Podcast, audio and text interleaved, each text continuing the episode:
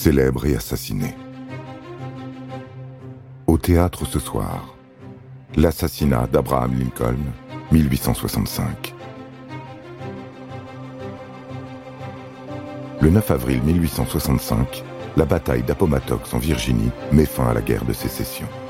C'est l'élection d'Abraham Lincoln à la présidence des États-Unis qui a mis le feu aux poudres en 1861 et provoqué la sécession de dix États du Sud, dits confédérés.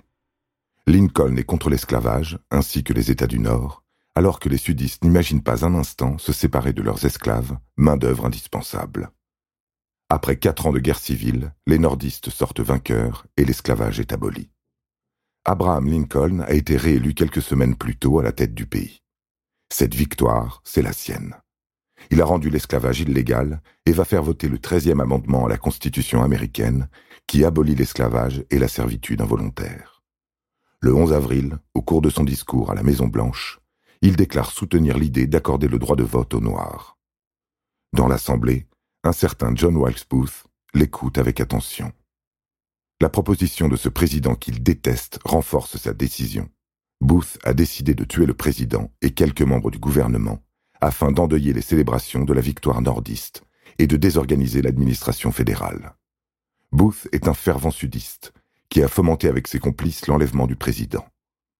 Durant la guerre, il imagine de l'emmener dans le sud comme otage, mais enlever un président n'est pas simple. En mars 1865, tout est prêt pour lui tendre une embuscade à la sortie d'une représentation théâtrale. Mais le président annule sa sortie. Le 14 avril, vers midi, alors qu'il se trouve au théâtre Ford, Booth apprend que Lincoln assistera à une représentation le soir même.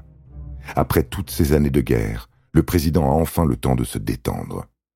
C'est l'occasion que Booth attendait depuis longtemps, et il est sûr de son coup. Il connaît les moindres recoins du théâtre pour y avoir travaillé plusieurs fois. Booth est en effet acteur. Le président et sa femme Mary arrivent au théâtre alors que la représentation a déjà commencé.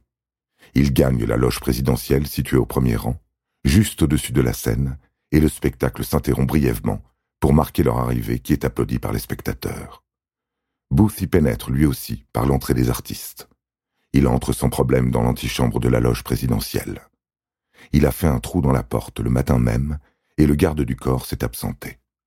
Il attend le moment le plus drôle de la pièce, qu'il connaît bien, pour tirer sur le président. Les rires couvriront la détonation. L'acteur lui tire une balle de Derringer en pleine tête. Le président est mortellement blessé. Son assassin saute de la loge, se blesse à une jambe, mais parvient à s'enfuir en criant Sic semper tyrannis. Ainsi finissent toujours les tyrans. Dans le coma, le président est transporté dans une maison toute proche. Il meurt quelques heures plus tard, alors que Booth a sauté sur son cheval et est parti au grand galop. Sa tête est mise à prix et la traque commence. Avec l'aide de complices, il parvient à échapper aux recherches jusqu'au 26 avril, date à laquelle l'armée prend d'assaut la grange où il se cache. Il est abattu. Abraham Lincoln est le premier président américain assassiné.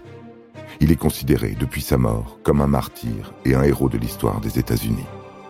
Il a libéré les Noirs et empêché le pays de se diviser.